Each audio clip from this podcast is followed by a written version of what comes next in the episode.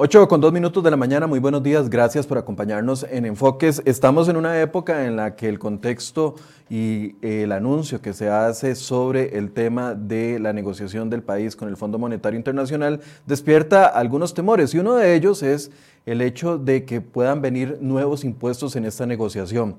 Bueno, Fuera de esa negociación ya estamos hablando de nuevos impuestos y es un proyecto de ley que se ha presentado en la Asamblea Legislativa apoyado por diputados de varias fracciones e impulsado por el diputado oficialista del PAC, don Welmer Ramos, que pretende la creación de un nuevo impuesto que se llama renta mundial. Ese impuesto, haciendo una pequeña revisión al pasado, se ha venido hablando desde hace más de 15 años 16 años se ha estado hablando de esta creación de este impuesto. ¿Por qué en este contexto? ¿Cuáles son los pros? ¿Cuáles son los contras? ¿Qué es la renta mundial? ¿Quiénes lo pagarían?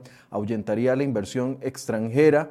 Bueno, eso es parte de las preguntas que queremos contestar el día de hoy. Y hoy no lo vamos a hacer con diputados, sino más bien vamos a hacerlo con tres analistas. Eh, Juan Carlos Hidalgo, analista de políticas públicas, nos acompaña vía remota. Don Felipe Guevara, abogado, experto en la materia. Y doña Alejandra Arguedas, jefa de impuestos de Deloitte, que nos va a acompañar el día de hoy. Le doy la bienvenida a los tres. Gracias por estar con nosotros. Buenos días muchas gracias. Pura vida. Gracias. Tal vez empecemos explicándole a la gente y vamos creando el concepto entre los tres, ya que los tres conocen y, manejan bien el tema, de qué es la renta mundial, qué, qué, qué simboliza y qué significa este impuesto. Ok, tal vez Michael, yo creo que lo más importante es ponerlo con un ejemplo que se ha venido dando y se dio en el pasado y es erróneo. Y es el típico caso de Keylor Navas, que decían con renta mundial, Keylor Navas va a pagar impuestos en Costa Rica. Ese, ese ejemplo para hablar de renta mundial está malísimo. ¿Por qué? Porque el criterio o pasarse un sistema de renta mundial busca que las personas tributen por un criterio de residencia fiscal. ¿Qué significa eso? Que si una persona física o jurídica es considerado residente fiscal en un estado, debe verse sujeto a las obligaciones tributarias de ese estado en particular. ¿Por qué el, ejemplo de Keylor no sirve? Porque Keylor Navas probablemente sigue siendo residente fiscal español. Aquí no tendría ningún tipo de tributación. Entonces, ¿cuál es la diferencia fundamental? Actualmente nosotros seguimos un, un sistema de renta territorial que solo graba los servicios, bienes o capitales invertidos o puestos a disposición en territorio costarricense. Un criterio de renta mundial cambia esa perspectiva y dice, si usted es residente fiscal tico, va a tributar cualquier ingreso que tenga en Costa Rica o fuera de Costa Rica. Entonces, me parece que esa es la, la modificación fundamental que parece que quiere el proyecto, pero está tan mal redactado, es tal el nivel de chambonada que hicieron con este proyecto de ley, modificando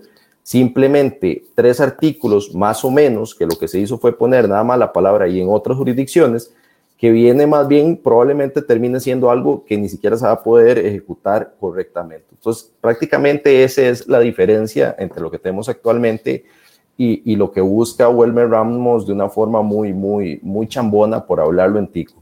Yo, iba a poner el ejemplo, perdón, yo iba a poner el ejemplo precisamente cuando eh, se habló de este tema y viendo ahora unas declaraciones del ex viceministro de Hacienda de la administración de don, de don Luis Guillermo Solís, don Rodrigo, don Fernando Rodríguez, decía, este es el ejemplo perfecto, lo que usted acaba de decir de que es el peor ejemplo, eh, decía don Fernando Rodríguez, es el mejor ejemplo. Keylor Navas está allá en España, y eh, eh, está haciendo millones de millones de millones, tiene propiedades aquí, etcétera, etcétera, y podría estar pagando renta. Eso lo dijo eh, Renta Mundial, lo dijo en un principio y después en una declaración en la Asamblea Legislativa explicó lo que usted decía, Felipe, que si no es residente fiscal en el país, entonces no le correspondería. Doña Alejandra, iba a agregar usted a este primer inicio de contexto. Sí, tal vez lo que pasa es que, vamos a ver, como bien decía Felipe, lo que uno técnicamente entiende como renta mundial es cuando se graba la renta que obtiene una entidad o un individuo independientemente del lugar donde la genere,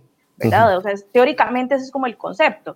¿Qué quiere decir eso? Que en un sistema de renta mundial nos basamos más en un criterio subjetivo, ¿verdad? Es decir, ¿quién obtiene la renta independientemente de dónde se genere? Nosotros lo que tenemos hoy por hoy es un sistema más objetivo, y por eso es territorial, y es, se graba la renta, lo que se genera en Costa Rica independientemente de quién la genera. Entonces, ¿qué es lo que ocurre? Em, si nosotros tenemos una empresa extranjera, viene a instalarse en el país y se instala formalmente, va a tributar en Costa Rica, porque el ingreso y la renta los está generando acá. Un sistema como este que se está planteando, aunque se le ha dicho renta mundial por todo lado, realmente es una mezcla, es un mix, porque estamos manteniendo lo que hoy por hoy tenemos, que es territorial, pero le ampliamos eso de que el costarricense va a tener que pagar en Costa Rica por lo que genera en otros países o en otras jurisdicciones. Entonces, para los residentes de Costa Rica les estamos haciendo este mix de renta mundial, pero ¿qué quiere decir? Que la empresa extranjera que viene al país también va a tener que pagar. Y eso también es importante tenerlo clarísimo porque ha generado mucho ruido, incluso ya en foros internacionales, cómo afecta eso eventualmente a la inversión extranjera. ¿Verdad? Entonces es otro tema importante que tenemos que tener ahí clarísimo y, mapeado dentro de la discusión que se esté dando de este proyecto. Juan Carlos, un primer acercamiento.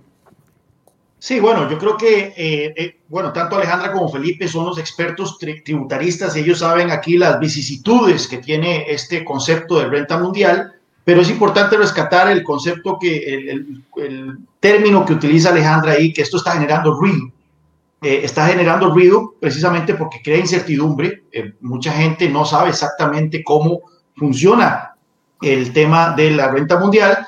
Después, ni, Welber, ni Welber, Juan Carlos, perdón, ni, Welber Bueno, sabe. ni Welber sabe cómo funciona, pero entonces, eh, y, también lo que menciona Alejandra, o sea, es un sistema bastante subjetivo y eso es peligroso. Ya hemos visto lo que ocurre cuando se le otorgan herramientas a la autoridad tributaria, al fisco, eh, que, tienen carácter eh, subjetivo, que se presta para eh, interpretaciones, se presta para abusos. Y eso es último, lo último, esas dos cosas es lo último que necesita el país en este momento. El país en este momento necesita no generar ruido a los inversionistas, más bien brindar garantías y por otra parte necesita un sistema tributario que sea objetivo, que sea claro, que sea neutro y que no genere incertidumbres de ningún tipo eh, y que no se preste para interpretaciones por parte y abusos por parte de la autoridad eh, tributaria. Ahora, el, argumento que dice el diputado Ramos, escuchándolo en unas declaraciones, es que hay gente que está amasando fortunas fuera del país y no está pagando impuestos. Que ese es, ese es el argumento y, y, le suma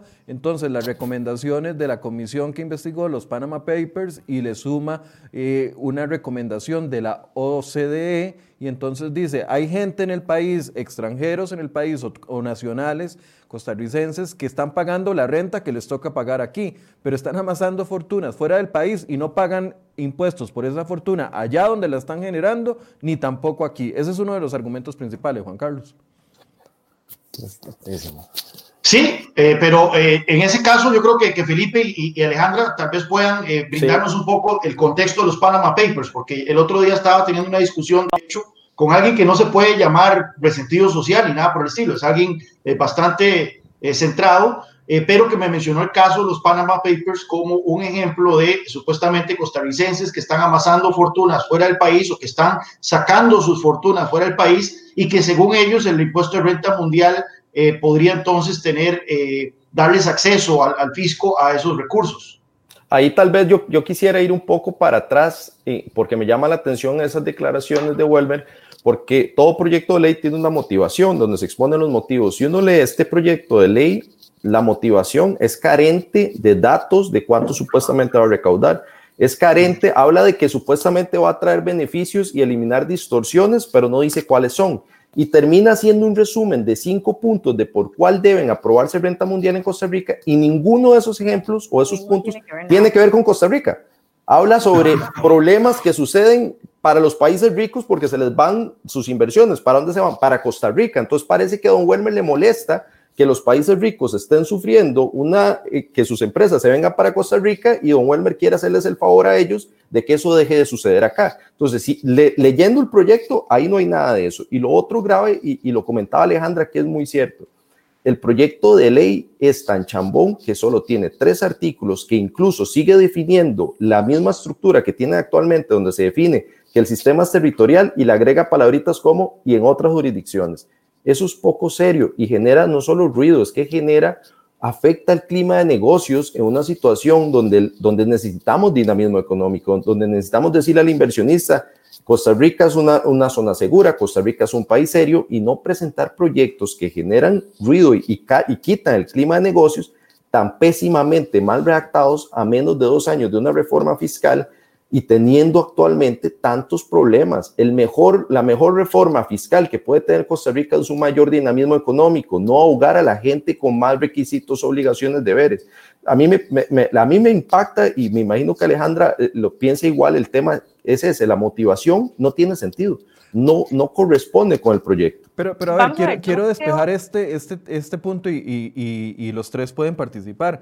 Efectivamente, hay una gran cantidad, o sea, existe algún estudio, ya sea, ya que se menciona a la, OCDE y se menciona eh, también la comisión de los Panama Papers, eh, don Welmer dice que ya lo tiene eh, adelantado con el Ministerio de Hacienda, no sé si es del anterior ministro o este, pero, efectivamente hay un hueco en la legislación que permite que un montón, no sé cuánta cantidad, no sé si habrá un estudio, un montón de costarricenses estén haciendo fortunas fuera del país o las ganancias que están obteniendo aquí las están sacando del país y están haciendo plata sin pagar impuestos. Adelante, Alejandro. Lo que pasa, Michael, es que, vamos a ver, para combatir una situación como esas, hay que pensar en una, en una reestructuración mucho más amplia y mucho más integral ¿Qué quiero decir con eso? Si nosotros queremos decir que el argumento base para implementar renta mundial es que queremos agarrar a esas personas que, ojo, no son evasores, porque el hecho de que nuestra legislación les, permita utilizar ese tipo de estructuras u opciones o ventajas no es porque haya una evasión, es porque el sistema está estructurado de esa manera. Pero si queremos entonces cambiar esa situación, ok, vamos a cambiar el sistema, pero utilicemos un criterio técnico que sea completamente integral. ¿Qué quiero decir con eso? Si nosotros queremos pasar de renta territorial a renta mundial con el único objetivo de, que estas personas costarricenses que están haciendo inversiones afuera y que obtienen ganancias afuera, tenemos que tener presente un montón de elementos más, como cuáles, ok, ¿cómo es que lo vamos a grabar? Porque no quiere decir que nosotros mañana vamos a decir a, a, a Juan Carlos Hidalgo lo vamos a ir a grabar en Estados Unidos, en España, donde sea, porque generó rentas allá, pero ¿qué pasa con las jurisdicciones que están allá y con sus sistemas impositivos. Ellos también podrían querer intentar grabarlo. Entonces, ¿qué implica eso? Tenemos que empezar a establecer redes de tratados para que nos pongamos de acuerdo a nivel de tributación internacional. Tenemos que establecer una, toda una, normativa completa. Porque, ojo, un sistema como el que se están proponiendo ahorita deja también el portillo abierto para que entonces recordemos, un extranjero que viene a Costa Rica va a grabar, va a pagar en Costa Rica, pero ¿qué pasa de nuevo con ese extranjero que genera rentas en Costa Rica, pero también en otros países? ¿Podría el sistema que se está proponiendo quedar tan ambiguo y tan gris para que entonces haya una confusión y se graben por diferentes lados? Entonces, ¿podríamos intentarlo? Sí, pero con una medida mucho más integral, mucho más estructural. Ojo incluso, aquí hay un tema importantísimo. El cambiarnos de un sistema eh, puramente territorial a un sistema mixto, como este que propone el proyecto, implica no solo la modificación de estos artículos, sino, como les decía, empezar a trabajar y negociar en una cantidad de tratados para evitar dobles imposiciones que hoy no tenemos. Hoy tenemos solo tres y tenemos inversiones en, múltiples jurisdicciones. Entonces, siempre que se estaba estableciendo un sistema mixto o incluso mundial, lo, tiene que ir de la mano con una muy buena red de tratados que no tenemos. Y número dos, va de la mano con que nuestro sistema de administración de tributos sea completo y sea eficaz. Y el que tenemos hoy por hoy, ustedes han visto que no es el, el que se quisiera. Eh, tuvimos muchísimos problemas para implementar eh, reformas a nivel de facturación electrónica, a nivel de otro tipo de declaraciones. Estamos esperando todavía, por ejemplo, la declaración informativa de precios de transferencia, algo que tuvo que haberse implementado hace años. Entonces, imagínense ustedes lo que es implementar un sistema de renta mundial cuando ni siquiera tenemos los sistemas que están lo suficientemente robustos y preparados para aguantar un cambio tan radical como este. Michael, y nada más respondiendo la pregunta puntual, eh, es completamente falso que exista una recomendación de la OCDE, de la OCDE, solicitándole a Costa Rica renta mundial. Eso es falso.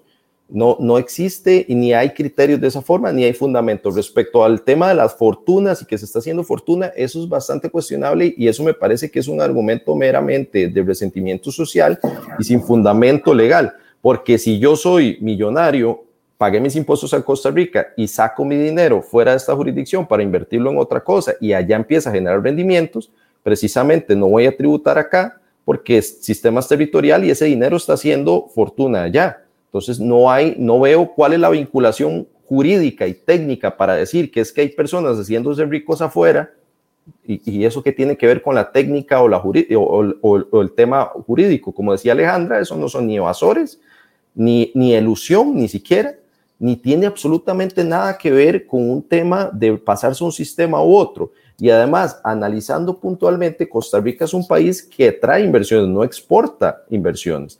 Que hayan cuatro viejos costarricenses que tienen mucho dinero, fueron muy exitosos, tributaron en Costa Rica y también hicieron inversiones afuera, y que por ese criterio ya haya un proyecto de ley diciendo hay que ponerlos a pagar porque hay cuatro, cinco, diez personas que les va bien afuera, es un criterio completamente carente de técnica y que simple y sencillamente responde a un interés eh, ideológico, completamente ideológico. Entonces creo que el debate, un debate tan relevante como cómo debe ser nuestro sistema territorial que incide directamente en la generación de empleo, hoy estamos a un 25% de desempleo, que incide directamente en la atracción de inversión y que incide en cómo el contribuyente se relaciona con la administración tributaria, no puede basarse por un criterio ideológico de que, hay 10 personas que hacen mucha plata afuera. Eso es absurdo. Lo otro, el tema de, de papeles de Panamá es un muy buen ejemplo porque probablemente ahí se hicieron cosas que no se tuvieron que hacer en Panamá, pero simple y sencillamente el hecho de que existieran costarricenses con sociedades en Panamá no dice absolutamente nada más que tenía una sociedad en Panamá. Y ya, eso no es ni ilusión ni evasión, ni implicaba absolutamente nada malo. Y la mayor prueba de eso es que ni un solo de esos casos se elevó a juicio o se elevó por fraude o, tuvo una consecuencia jurídica más allá de eso. Fue más ruido que otra cosa y me parece que, que atendía más a un desconocimiento de la materia y, al problema que quiere decir Panamá per se, que efectivamente a que se hayan producido ilícitos o infracciones tributarias, porque no hubo acusaciones. Yo creo, como decía Alejandra, que el sistema tributario costarricense ni siquiera está sólido como para poder cumplir con las obligaciones actuales y un buen ejemplo es la declaración de precios de transferencia. ¿Cuántos años llevamos esperando, Alejandra? ¿Qué? Unos cinco años. Y la administración tributaria no ha podido publicar y poner en orden la declaración de precios de transferencia. Pues ni siquiera em, estamos cumpliendo con esto. Ahora, eh, eh, eh, el tema es tan popular y por así decirlo, y aquí le pido a, Juan Carlos un poco de ayuda de contexto político, porque además es un tema, a ver, cada vez que alguien, sea quien sea, sea desde el Papa hasta, hasta Michael, que dice, bueno, es que están evadiendo impuestos, entonces ya eso le abre las luces a un montón de gente. Si le agregamos a esa combinación eh, el famoso discurso del 8% de evasión de, impuestos del PIB, que lo menciona don Welmer cuando lo entrevista la, la, página esta Pulso CR, que es una página de política, lo entrevista don Welmer y le pregunta sobre eso y dice, bueno, es que en el país de todos modos esto ayudaría a bajar el 8% de la, de la evasión fiscal que hay en el país, cifra que es completamente debatible hasta el día de hoy se le vende a la gente la idea de que entonces los ricos no están pagando impuestos y a mí sí me clavan el impuesto de renta o a mí sí me clavan el impuesto de ventas. Y entonces aquí se genera una bola de nieve donde algo que parece muy positivo podría traer consecuencias que no son tan positivas. Sí, hay una bola de nieve y una campaña de desinformación y lamentablemente algunos actores importantes que han ocupado puestos de poder han fomentado esta esta narrativa. Por ejemplo, el, exministro de Hacienda, Rodrigo Chávez, él en una entrevista dijo que la evasión eh, alcanzaba el 8% del PIB, haciendo eco de un estudio eh, que se eh, divulgó cuando Elliot Fallas era ministro de Hacienda, fue comisionado antes por Edgar Ayales.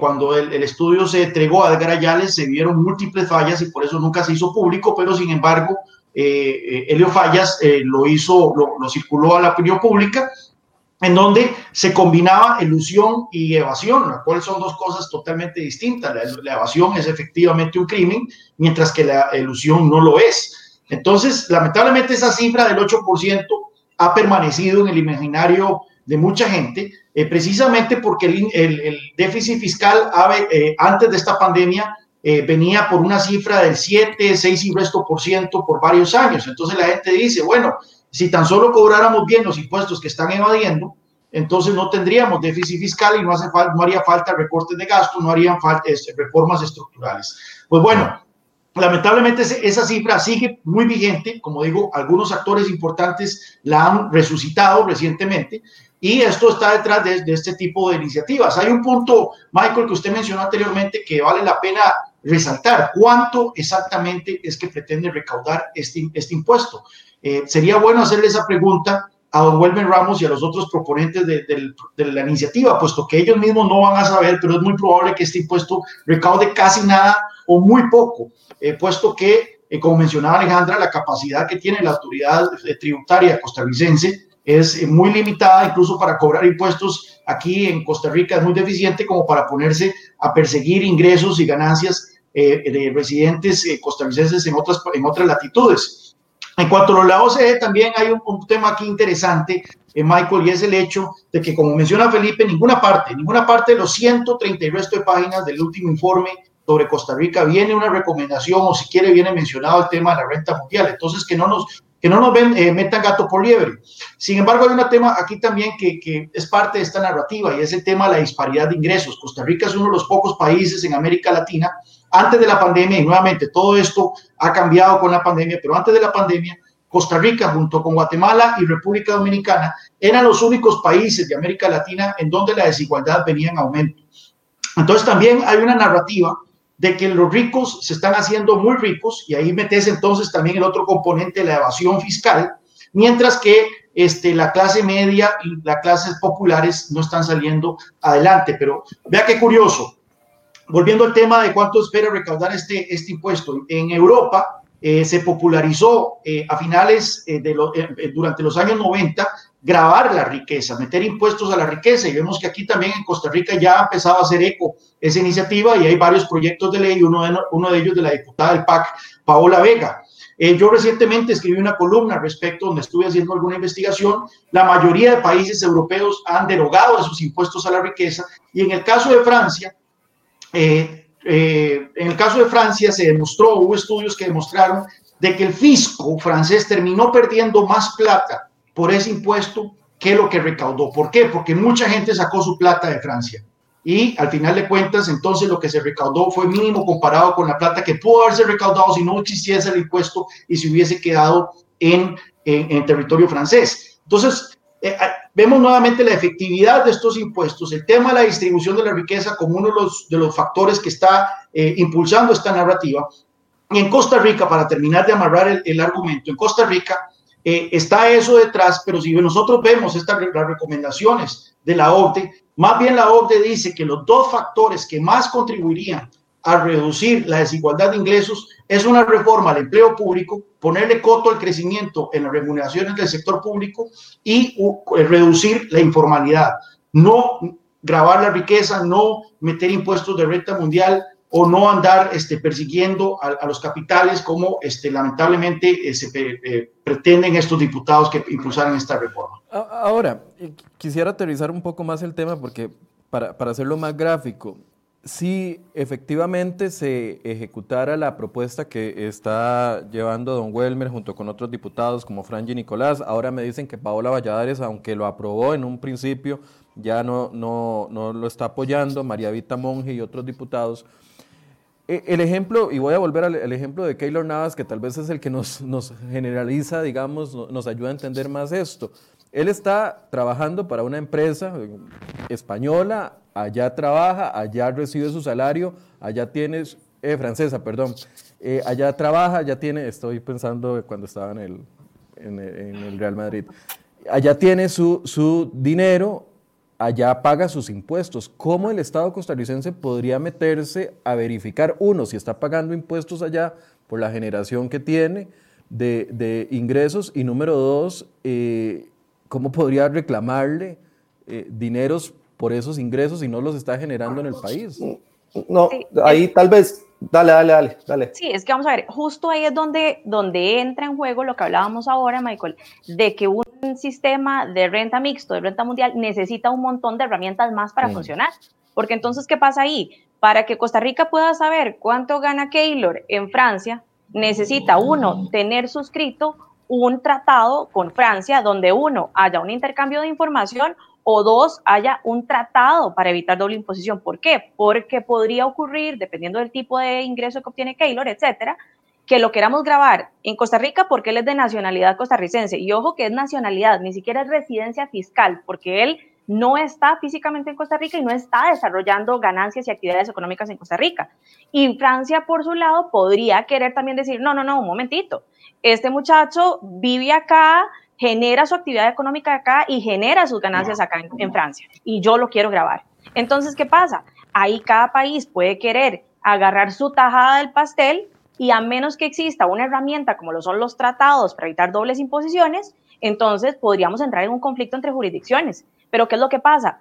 Si la gran, como les decía ahora, si los países se ponen de acuerdo, tienen una red amplia de tratados, ya tenemos reglas claras. Y en ese caso podríamos decir, bueno, ok, perfecto, grabamos en Francia y en Costa Rica le reconocemos un crédito. Por ejemplo, ese podría ser una de las posibilidades. Entonces, en un escenario como eso, ¿qué ganó Costa Rica? No ganó nada. nada. Lo único, lo, la, porque al final el impuesto se quedó en Francia, no se vino para acá, ¿verdad? Entonces, vean lo importante que es el tema de los tratados. Si nosotros no tenemos tratados, si no tenemos suficientes redes de información, no tenemos herramientas como administración tributaria eventualmente para poder echar a caminar un proyecto de esos. Por eso sí, es que creo, decíamos, tiene que ser estructural. Y yo creo que ahí cae la carencia principal y que es lo que a mí personalmente, porque vamos a ver, si quieren ir a un criterio de renta mundial y tienen el fundamento legal, todo bien, no pasa nada, pueden hacerlo, por eso son legisladores, por eso son gobernantes, como dice el artículo 9 de la Constitución, los, la Asamblea Legislativa también es parte del gobierno, pero uno, a mí me gustaría ver los estudios donde establecen cuál va a ser esa recaudación, si pasamos a ese esquema que, de renta mundial. Dos, habría que hacer un, no solo un nuevo, un, cambiar el proyecto, hay que hacer un proyecto nuevo. El proyecto actual tiene carencias técnicas gravísimas y eran las que apuntaba Alejandra, porque eso ni siquiera está contemplado ahí. El proyecto ni siquiera contempla el tema fundamental en criterios de renta mundial, que es el de residencia fiscal. El ejemplo de Keylor es muy bueno porque Keylor es residente fiscal, tal vez de, todavía sea español o francés, ya no es residente fiscal tico, pero aquí no hay reglas claras siendo el nacional. Entonces, por ejemplo, su ingreso como residente fiscal francés de lo que gane en su salario y demás, va a tributar en Francia sin lugar a dudas, porque Francia va a decir, hey, perdón, pero usted es residente fiscal acá. Costa Rica probablemente le quiera grabar la caballeriza que vi que tiene por acá o lo que sea que es de fuente costarricense, porque este proyecto de ley sigue definiendo la fuente costarricense como criterio territorial, pero amplía otras jurisdicciones. Eso es todo lo que dice y creo que esa es mi principal crítica a la iniciativa. Creo que no podemos pretender por mera pose político o mera pose ideológica, simple y sencillamente porque hay gente que está haciendo mucha plata afuera y es tica, decir, pasemos a renta mundial y hagamos una chambonada de este nivel sin importarnos las consecuencias que puede tener para la generación de empleo, para el clima de negocios y para el montón de empresas y personas pequeñitas, desde el más pequeñito hasta el empresario más grande, que se levanta todos los días en este país a intentar producir, a intentar trabajar, a intentar salir adelante y cada vez ve más trabas para poder hacer esto. Aquí se tributa y se tributa a, un, a, un, a unas tasas impositivas muy relevantes y esto tal vez se le olvida don Welmer, pero la OCDE sí dice, por ejemplo, en su estudio económico del 2018 y en el que acaba de publicar, hey, Costa Rica, revisen las tasas de renta corporativa porque son más altas que el promedio de la OCDE son más altas que Estados Unidos. Costa Rica revise su presión de cargas sociales porque está golpeando directamente la generación de empleo. Entonces, estamos abocándonos como país, eso es lo que queremos, abocarnos por lo menos relevante, por mero odio ideológico, a ir a pasar un esquema de renta mundial o mixto, pésimamente redactado, y no enfocarnos en las recomendaciones donde nos dicen esto sí le está afectando y esto sí lo va a mejorar. Esa es mi preocupación y creo que desde la perspectiva técnica lo que más me gustaría, e incluso no creo que don Welmer vea esto porque creo que don Welmer es extremadamente arrogante, en sus declaraciones se ve, pero don Welmer, pongámonos serios, un proyecto de ley para pasar a un sistema de renta mundial de tres artículos donde lo que se hace es poner una mala palabra en otras jurisdicciones por mera pose electoral o ideológica es un daño al país y Costa Rica es un país que necesita en este momento empleo, necesita facilidades para generar negocios, necesita un buen clima de negocios y no podemos seguir con estas inseguridades jurídicas. Ahora, hay un punto ahí. Adelante, Juan Carlos, para hacerles una pregunta a los sí, tres. Hay un punto ahí y es que, eh, nada más para enfatizar, yo sé que Alejandra y Felipe, por, por su naturaleza de, de expertos en la materia, tienen la proclividad de eh, decir cómo mejorar el proyecto cómo, o cómo hacerlo más óptimo desde el punto de vista técnico. Pero yo creo que la idea como tal de un impuesto de renta mundial hay que enterrarla, no hay que mejorarla.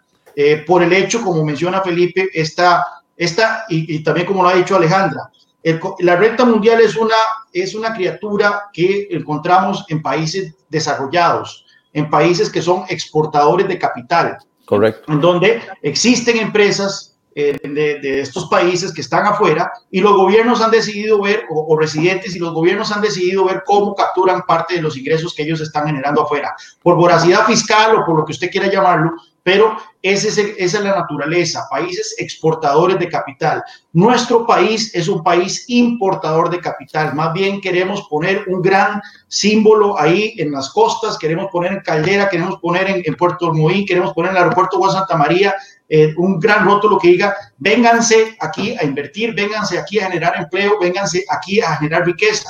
Y este tipo de proyectos más bien es contraproducente para ese fin. Es que justamente esa es la idea del, sistema territorial. Es decir, el sistema territorial graba la fuente donde se produce el ingreso. Entonces, si nosotros por un lado, como dice Juan Carlos, estamos buscando por todos los medios atraer a la inversión extranjera, invertimos. Es más, el, creo que la, la ideología del gobierno es esa. Es decir, estamos invirtiendo en educación, estamos invirtiendo en infraestructura en la medida de las posibilidades, haciendo aquí el paréntesis de COVID, ¿verdad? ¿Por qué? Porque estamos buscando que el, capital extranjero se venga para acá. El ejemplo clásico es la zona franca, donde estamos buscando promover a Costa Rica como un destino de inversión. Entonces, ¿y eso por qué? Porque entre mayor inversión con renta territorial, grabamos lo que se genera acá independientemente de cuál fue el origen de ese capital, mientras se produzca acá, se reinvierta y se multiplique en Costa Rica, lo grabamos. Entonces, obviamente, decir que vamos a establecer renta mundial y que a la vez queremos atraer capital extranjero, Mm, digamos que hay que, hay que repensarlo muy bien porque podríamos estar haciendo una contradicción incluso como país. Para, para y más en este tema teniendo solo tres convenios para evitar la doble imposición. Es que este es el desconocimiento, Michael, y, sumando nada más y, y, pasar la pregunta, es que tenemos solo tres convenios.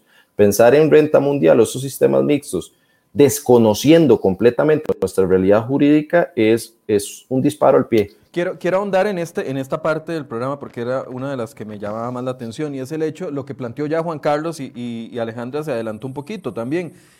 Todos van a decir, pero es que en otros países sí existe esa renta, esa renta mundial, en otros países es efectiva, en otros países ayuda a la evasión de, a, controlar la evasión de, de, impuestos. O sea, esos argumentos van a existir. ¿Por qué en otros países, y un criterio de cada uno de ustedes, por qué en otros países desarrollados, como decía Juan Carlos, es factible tener renta mundial y en Costa Rica podría ser contraproducente?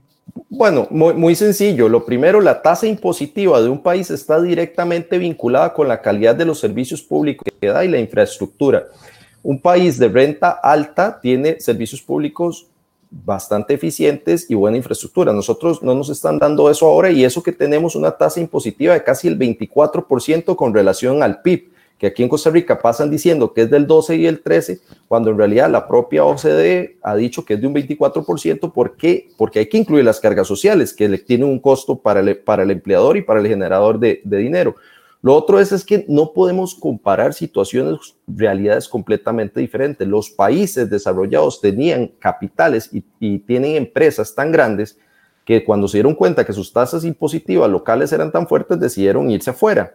Eso que provocó que se decidieran venir para acá los países fuertes se dieron cuenta que estaban perdiendo muchos ingresos y decidieron pasar a un esquema de renta mundial precisamente para intentar atraer esto. Si uno revisa la mayoría de modelos de convenio para evitar la doble imposición, a mí me llama la atención porque siempre el país de donde es residente fiscal, el que presta el servicio fuera de su país, tiene un tratamiento más favorable en el país donde fue a prestarlo. Entonces, vea qué curioso, porque Costa Rica, ¿cuántas empresas ticas se van afuera a hacer negocios o a hacer obra pública? Muy pocas. Aquí vienen más que todo extranjeras y, y ahí tendríamos más bien un vacío, que es lo que tenemos ahora. Entonces, la diferencia que existe fundamental es que son realidades completamente diferentes económicas. Nosotros no podemos aspirar a un sistema de renta mundial cuando somos un país que necesita más bien atraer inversión, no exportamos inversión y eso era lo que, lo que apuntaba Juan Carlos. Y ese es el, problema fundamental. Lo otro que a mí me llama la atención es vincular renta mundial con evasión, porque no he visto un solo estudio, análisis, documento que me lo puntualice, que me dé cifras, que me dé algo, porque en realidad no tiene nada que ver. El simple hecho de que, que el dinero esté afuera y, y no tribute en Costa Rica es porque ese es mi sistema, no es porque hay evasión es porque ese es el sistema que sigo como país para atraer inversión, que es territorial. Si la renta se genera afuera, no tributa en Costa Rica, no tiene nada que ver con evasión, tiene que ver porque son las reglas del país. Ahora, tal vez yo lo que diría, Michael, vos decías ahora eh, que ¿por qué, ¿por qué, en otros países sí y por qué en Costa Rica decimos que no? Bueno, yo no sería tajante de decir que no, pero hay que tener muchísimo cuidado en cuándo y en cómo, ¿verdad? ¿Por qué? Porque ya hemos dicho varias veces, primer elemento que para mí es, es importantísimo es la naturaleza de nuestro país como un receptor de capitales más que un exportador de capitales. Creo que eso es lo básico. Cualquier país que sea un exportador de inversión, un exportador de capital, va a querer traerse de alguna manera un, una parte del, del impuesto asociado a ese capital. Y por eso es que claramente un país, por ejemplo, como Estados Unidos, típico exportador de capital, busca generar una renta mundial porque es la forma de traerse de alguna manera el capital para acá, para Estados Unidos. Ahora, nosotros no lo somos. Entonces, creo que ese es el primer elemento base y ya lo, ya lo discutimos. Ahora, no nos vayamos a Europa todavía, incluso ya hay países en Latinoamérica que tienen sistemas mixtos. Veamos el caso de Colombia, hay algunos matices en Guatemala. Colombia recién el año pasado aprobó una reforma tributaria que, que vamos a ver, una reforma tributaria parcial si se quiere o con pinzas. ¿Por qué? Porque se va introduciendo ese modelo mundial a pasos, por etapas. ¿Ligado a qué? Ligado a que en la medida en la que los países vayan trabajando en fomentar la red de tratados, en ir preparando su propio sistema interno, pueden ir dando pasos poco a poco para ir midiendo bajo qué capacidades yo puedo como país empezar a grabar ya no solo lo que genero acá en mi país, sino lo que mis eh, residentes fiscales generen fuera de las fronteras. Pero vean que eso, ¿qué quiere decir esto? Que nosotros tenemos que partir de tener un sistema interno robusto, eficiente, que ahí sí nos permita bajar las brechas de ilusión, bajar las brechas de, de, los irregulares, de la gente que no está formalizada. Informalidad. Y después de ahí, entonces, ok, salgamos de las fronteras con un buen sistema de tratados para ir grabando esos otros casos. De lo contrario, no vamos, vamos a ver, la, la renta mundial por sí solita no va a ser la pomada canaria tiene que ir de la mano con una serie de reformas estructurales. Y, y, aquí nada más un tema adicional, ya hablamos de sistemas, ¿verdad? Que necesitamos que la administración tenga un sistema robusto de administración tributaria, ya hablamos de tratados, pero nos falta una parte importantísima y es cuál es la inversión en capital humano que necesita el gobierno para poder ejecutar un sistema de renta mundial. Necesitamos no solo negociadores de tratados, necesitamos personal público capacitado lo suficientemente para entender cómo se come este sistema de renta mundial. Y eso no lo conseguimos de la noche a la mañana, ¿verdad? Y esa ha sido en algunos otros países parte del fracaso, que se han arriesgado y aventurado a hacer renta mundial, pero no estaban preparados para ello. Y entonces sí, existe la legislación aprobada, pero la implementación real y el resultado no lo vemos. Y probablemente no lo vayamos a ver sino hasta en muchos otros años. Yo, yo quiero enfatizar de nuevo un punto porque es un punto cardinal en esta discusión. ¿Cuál es el propósito de un impuesto? Digamos, un impuesto común y corriente, porque hay impuestos bigubianos, como se llama la teoría económica, que lo que tratan es de reducir una externalidad o, o reducir un comportamiento. Digamos, el impuesto a los cigarrillos eh, no necesariamente tiene una, una finalidad fiscalista, sino que tiene una finalidad de salud pública. Pero un, un impuesto común y corriente, ¿cuál es la finalidad del impuesto? generar recursos, ¿verdad? Generarle recursos al fisco. Eh, ahora la pregunta es, ¿cuántos recursos le generaría la renta mundial? Nuevamente, eso es un punto cardinal en esta discusión, porque ya como lo mencionaba Felipe, ¿cuántas empresas eh, eh, costarricenses, los residentes que, están acá, que generan ingresos afuera, hay? ¿Y cuánto dinero están haciendo afuera? ¿Y cuánto dinero podría tener acceso el gobierno costarricense, da todas estas complicaciones y vicisitudes que han estado explicando aquí Alejandra y Felipe, los, tratados de doble, eh, la ausencia de tratado de doble tributación, el hecho de que, de que este, esos, esos residentes ya están pagando impuestos en otras partes y que por lo tanto eh, la cantidad de dinero que cobraría Costa Rica sería muy limitada. ¿Cuánto dinero entonces se recaudaría? Vemos que estamos hablando aquí, estamos gastando todo este tiempo discutiendo un impuesto que tendría un impacto ínfimo, ínfimo en la situación fiscal del país y que sí tendría un impacto significativo en atracción de inversión de, eh, de aquí para Costa Rica. Entonces, creo que ese punto no lo podemos perder en esta discusión. El impuesto de renta mundial es una criatura propia para países desarrollados. Costa Rica no es un país desarrollado aún, somos un país importador de capital y introducir un impuesto de renta mundial no va a generar ingresos al gobierno de manera significativa, pero sí va a tener consecuencias eh, terribles en materia de atracción de inversión. Ok, ahí, es donde quiero caer ahora en el tema, perdón, ahí es donde quiero caer en el tema de las consecuencias negativas. A ver, sabemos de que el sector de, de zona francas es uno de los sectores que, bueno, incluso antes de la pandemia, eh, se ha modificado la producción de las zonas francas producto de, la, afectación de la pandemia, pero antes de la pandemia, eh, zonas francas generaban un 7.9% del Producto Interno Bruto del país, generaba más de 115 mil eh, empleos, 47% de las compras realizadas por estas empresas fueron a, personas locales, o sea, las zonas francas siempre generan polémica, siempre generan debate, porque algunos quieren meterle mano al, al sistema de zonas francas. Lo único o una de las cosas que sí podemos decir en firme es que generan empleo y que además eh, generan producción al país, generan riqueza. ¿Cómo afectarían o afectaría a la inversión extranjera? No debería. no debería afectar el régimen de zona franca porque la ley, la ley, este, la ley es tan mala, como les decía, la ley es tan mala, solo tiene 13, tres articulitos que lo que hacen es incluir muy pocas palabras, no dice nada respecto al, régimen de zona franca que tiene su legislación propia y su régimen propio, no debería por qué afectarlo. Pero, pero hablando de zona franca, ahí hay, ahí hay temas que, que a mí me llama la atención y el último estudio... A mí me parece, a mí me parece que, sí habría, que sí habría una afectación, porque imagínate que, por ejemplo, vamos a ver, es cierto que hoy por hoy la zona franca está, está completamente exenta, ¿verdad? Ya todos lo sabemos, en la gran mayoría de los casos no paga renta acá ¿Y qué es lo que ocurre entonces? Y recordemos que hubo una modificación que le puso plazos, ¿verdad? Porque dicen que no hay nada, pero hubo una modificación que le puso plazos a la exoneración, porque no se habla de eso para satanizar más el régimen, no se recuerda ese punto y ya hubo una modificación en el 2010. Ya hubo alguna, pero digamos, vamos a ver, el régimen como tal sigue siendo muy atractivo. Vamos a ver, sigue siendo muy atractivo, pero, pero vamos a ver, pero tenemos amplios competidores.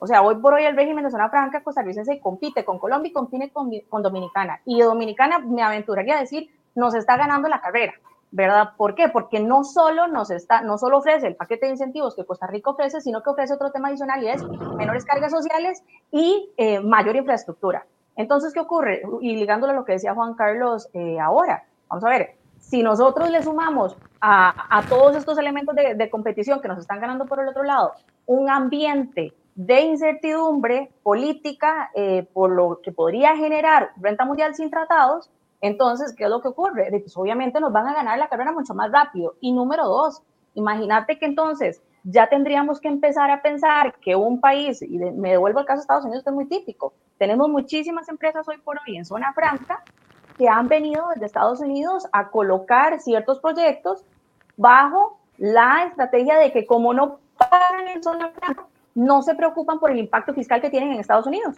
Pero entonces cambiemos el escenario. ¿Qué pasa si ahora nos dicen, sí, está bien, está zona franca, pero como ahora yo tengo renta mundial, voy a entrar en un problema, voy a entrar en una especie de ir y venir con Estados Unidos para ver qué parte me traigo, qué parte agarro, lo cual es incorrecto, porque de nuevo, el caso de zona franca es el típico caso de importación de capitales.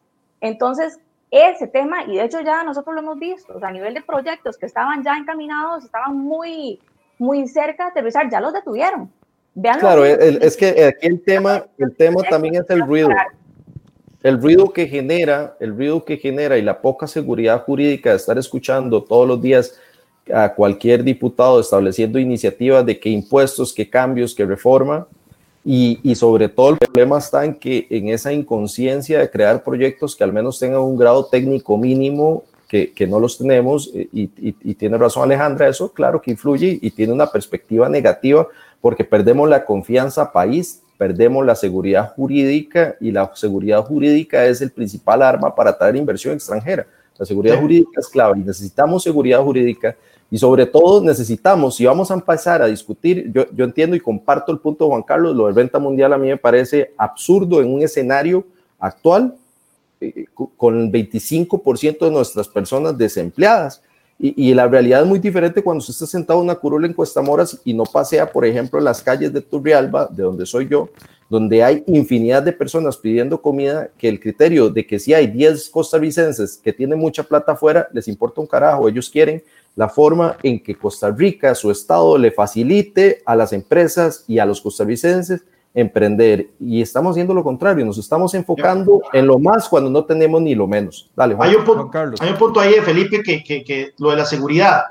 Eh, ¿Qué debería haber hecho el gobierno cuando se le consultó sobre este proyecto? Cerrar, porque el gobierno, digamos que no tiene poder sobre lo que las ocurrencias de los diputados, siempre van a estar saliendo, pero el gobierno bien pudo haber dicho, no es momento para, para discutir este proyecto o no compartimos en lo absoluto el propósito de esta iniciativa o esta iniciativa no tiene ningún respaldo por parte del Poder Ejecutivo. Pero ¿qué dijo el Poder Ejecutivo? Vamos a analizarla. Y ya con solo que diga, vamos a analizarla, ya abrió entonces las, las puertas para que genere esa bulla, genere esa incertidumbre que eh, está ahuyentando eh, la inversión al país.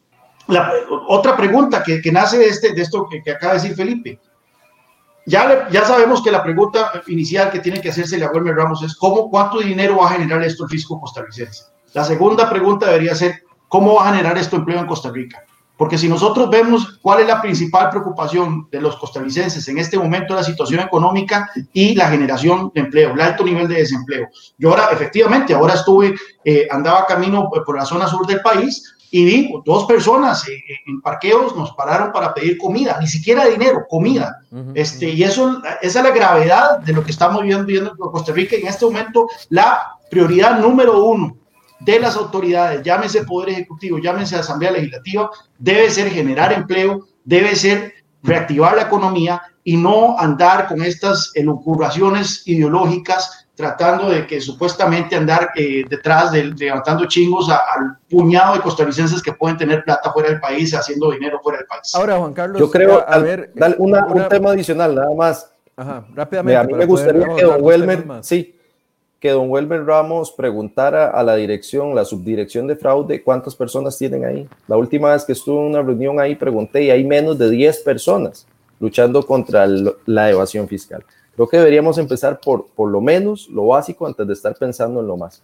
Eh, a ver, ¿por qué le estamos poniendo atención al tema? Porque eh, eh, han salido otras iniciativas en los últimos días que eventualmente se generaron algún tipo de afectación. Y, aquí voy a mencionar directamente el tema de las tasas de usura. Al principio muchos diputados dijeron, no, a las tasas de usura no le vamos a dar pelote, yo no sé qué, y de repente se convirtió en una bola de nieve que en dos o tres meses estaba aprobado el proyecto, con las consecuencias que trajo de cierre de crédito para algunas personas, eh, sectores más eh, o menos beneficiados o que la estaban pasando más mal. Eh, e, este es el, el ambiente y el momento político donde vamos a una discusión con el Fondo Monetario Internacional, donde probablemente alguien va a plantear de una u otra forma el tema de impuestos. O sea, meter esta discusión en el tema o en el contexto en el que nos vamos a meter de, negociación con el Fondo Monetario Internacional eh, es, es, para sacar ventaja política de la situación. O, Michael, es que imagínate que imagínate que no nos vayamos ni siquiera tan lejos de las fronteras del Fondo Monetario. O sea, el simple hecho, aunque hoy se archive ese proyecto y ya le demos eh, mejor vida, en otro momento ya nos generó un impacto. O sea, ya generó ese ruido del que veníamos hablando anteriormente, ya está afectando mucho, ya está haciendo a la inversión extranjera repensar a Costa Rica como destino de esa inversión y eso ya nos genera un, una, un, un punto negro a nivel de esa, de esa, en algunos momentos diría yo, mal llamada estabilidad país. ¿Por qué? Porque entonces uno de los temas que siempre venimos nosotros promocionando a Costa Rica es, ok, tal vez habrán algunos temas adicionales que nos sacan de carrera con cargas sociales, pero tenemos la estabilidad. Es decir, aquí el inversionista sabe lo que viene, sabe qué es lo que le va a pasar, Seguridad jurídica. cuánto va a pagar. Pero el simple hecho de que digan, ya hubo una iniciativa y tras de eso una iniciativa un poco, un poco no, muy, muy mal preparada técnicamente, genera ese ruido. Y si a eso le sumamos la cara que como país tenemos entre los foros internacionales, peor, porque nos dicen, ok, ¿qué es lo que está pasando en Costa Rica como gobierno, como país, que permite que iniciativas mal preparadas técnicamente reciban atención? Entonces yo creo que es, es un mal mensaje el que estamos dando como país. Michael, dos puntos ahí eh, fundamentales. Usted mencionó el tema de, la ley de usura que tiene el mismo autor intelectual, Wilmer Ramos. ese, ley, ese proyecto fue aprobado contra todos los criterios técnicos, todos los criterios técnicos que dio la SUGEP, todos los criterios técnicos que dio el Banco de Costa Rica, este, entre, otros, entre otros entes. Y aún así, por populismo, porque fue por puro populismo que se aprobó y ahora estamos viendo las consecuencias. Que no pase lo mismo con este proyecto de renta mundial que por puro populismo eh, podría tener algún tipo de recepción en la Asamblea Legislativa. Y, esto me lleva al contexto del FMI que usted menciona. Costa Rica necesita una consolidación fiscal importantísima, significativa, más fuerte aún de la que contemplaba eh, la Ley de Fortalecimiento de las Finanzas Públicas del 2018. Sabemos que del lado de los ingresos, el único impuesto que, que tiene un potencial recaudador importante, o sea, la maquinita de dinero, es el IVA. Lo sabemos, los otros impuestos por diversas razones, no van a generar la cantidad de dinero que el gobierno espera automáticamente como sí lo puede generar el IVA. El problema con el IVA es que es un impuesto, como se llama, regresivo, ¿verdad? Lo pagan igual los ricos, los pobres y los, eh, la clase media.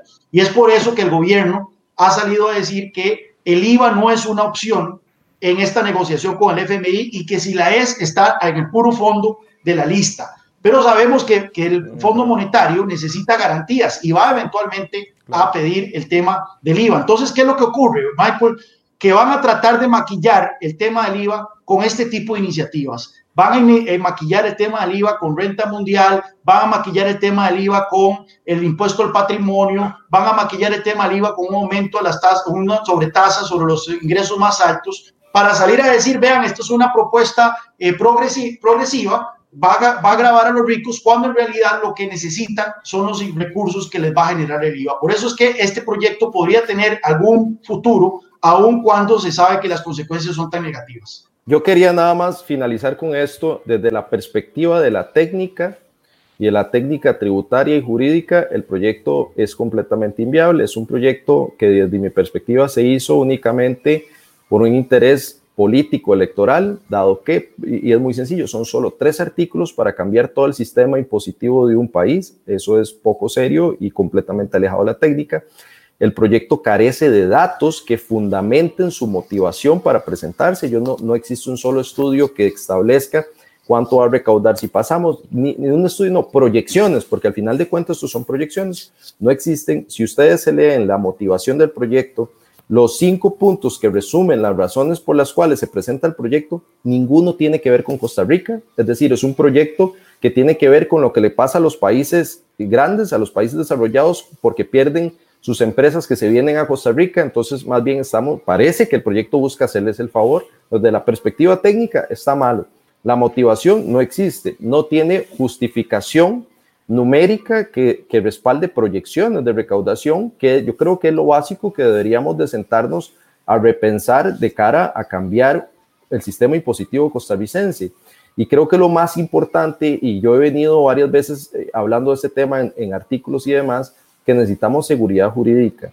Costa Rica, los contribuyentes, el sector privado y el sector público también necesita seguridad jurídica, necesitamos empleo y necesitamos dejar de esa consigna de seguir atacando y atacando y ver al sector privado como un enemigo, cuando en realidad en este país todos sumamos y todos somos necesarios para salir adelante. La mejor reforma fiscal que va a encontrar Werner Ramos es mayor dinamismo económico y no la está proponiendo. La mejor reforma fiscal o forma de luchar contra la evasión es tal vez revisar cómo está la administración tributaria en cuanto a personal. Ahí creo que habría un cambio fundamental. Pero como está redactado el proyecto actualmente, con este proyecto, no hablemos de renta mundial porque ese es enano otro cuento si se quiere discutir o no. Este proyecto y esta situación económica y política actual lo hace completamente inviable.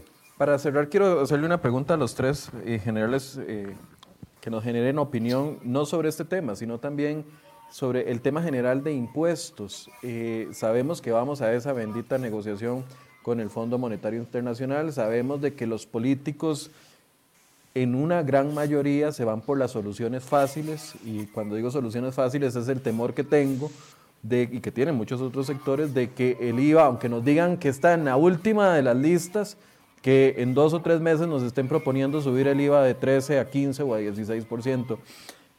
¿Qué creen ustedes que tiene que generar el gobierno y el Ministerio de Hacienda previo a esta discusión, si es que se van a proponer eh, aumento de impuestos o generación de impuestos que sean, como lo que decía Juan Carlos, eh, eh, impuestos efectivos, porque este podrá generar 3, 4, 5, 10 o 15 personas. No lo sabemos porque ni siquiera el proyecto ha hecho un estudio. Pero ¿qué, ¿qué, tiene que generar el gobierno en este momento, en este contexto, si quisiera hablar de aumento de impuestos para, los, para la negociación con el Fondo Monetario Internacional? Eh, yo estuve hablando con, con varios empresarios eh, que me han dicho que ellos incluso estarían dispuestos a eh, pagar una tasa sobre tasa temporal, sobre el impuesto sobre la renta, siempre y cuando esta tasa sobre temporal sea temporal, valga la redundancia, y esté condicionada a ya la implementación de reformas estructurales del lado del gasto, que son muchas. Estamos hablando de pensiones de lujo, estamos hablando de remuneración del sector público, transferencias, eh, eh, ¿cómo se llama? Readecuación de la deuda, si es posible. Eh, hay que hacer un estudio al respecto. Recordemos que el pago de intereses es el principal, la principal negociación del, del, gobierno central. Entonces, en, en, Colombia eso ocurrió cuando vino Álvaro Uribe al poder, estaba el país casi que a punto de caer en manos de las FARC una sobretasa sobre los empresarios para financiar la lucha contra eh, las guerrillas. Pues bueno, aquí podría haber cierta eh, apertura por parte de los empresarios a una sobretasa, pero que una sobretasa que tenga efecto única, una, una, una vez que ya se hayan implementado las reformas del gasto. Que no ocurra lo que siempre ha pasado, que es que nos dicen, mira, sí, vamos a hacer recortes de gasto y aumentos de impuestos, pero al final lo que siempre se materializa son los aumentos de impuestos y los recortes de gasto luego se patea la bola.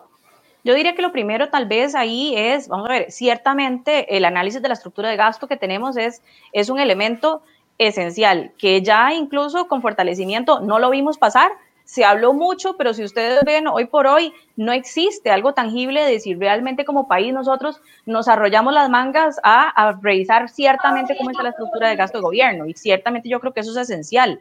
Ahora, hay otro elemento importantísimo. Nosotros tenemos que empezar a pensar, si queremos jugar en las grandes ligas de un sistema territorial distinto al que hoy por hoy tenemos, tenemos que buscar primero las herramientas para defender lo que hoy por hoy tenemos, que ya dijimos es la atracción de capital, no tenemos que desocupar eso que hoy por hoy es algo de lo que nos garantiza parte de ese ingreso y para poder hacer eso tenemos que tener herramientas, herramientas que nos van a pedir a nivel de OCDE si queremos jugar en esas grandes ligas. Es decir, empecemos a trabajar en redes de tratados, en un sistema robusto tributario, en herramientas tecnológicas que nos permitan ese control tributario que, ojo, hoy por hoy el control tributario me parece es uno de los grandes huecos que tenemos como sistema eh, costarricense. No hay control y por eso tenemos evasión, por eso tenemos informalidad. Y si a eso le queremos sumar una participación a nivel de un sistema mixto o de cualquier otra iniciativa, empecemos a trabajar en esos sistemas de control tributario, de apertura y mucho más de como país eh, hacernos ver hacia el exterior